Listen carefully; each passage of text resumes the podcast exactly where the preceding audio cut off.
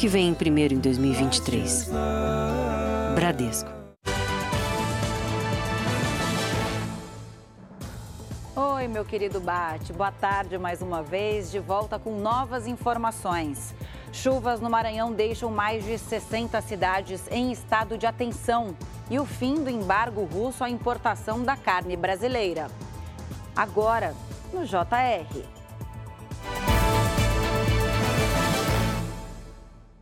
Oferecimento App Bradesco. Organize sua vida financeira com um único botão.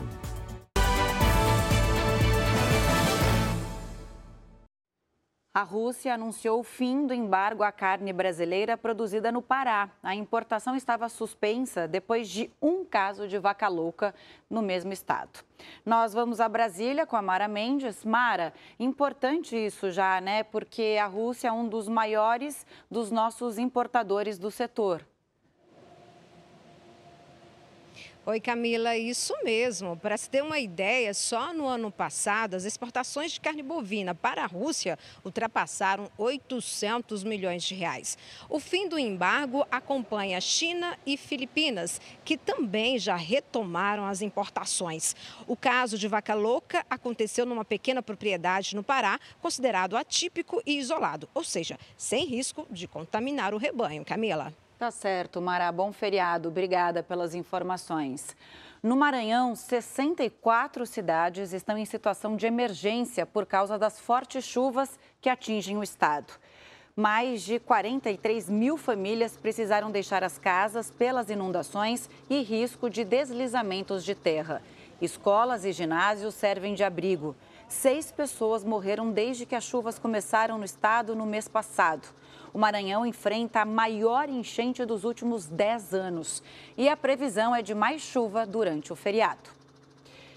Em São Paulo, a Defesa Civil alerta para temporais com risco de alagamentos e deslizamentos de terra no litoral, inclusive na região de São Sebastião, que viveu uma tragédia há pouco mais de um mês, com 57 mortos. E no Rio de Janeiro, hein? Como será que está o tempo por lá? Quem fala com a gente é a Natália Dovigo. Oi, Natália, pela sua capa de chuva não deu praia de jeito nenhum hoje, né? Pois é, Camila, boa tarde para você e para todos que nos assistem. Tá chovendo no momento e essa chuva que vai e vem tá deixando as areias aqui da praia da Barra da Tijuca com bastante espaço para os banhistas. Tá bem vazia, como vocês podem ver.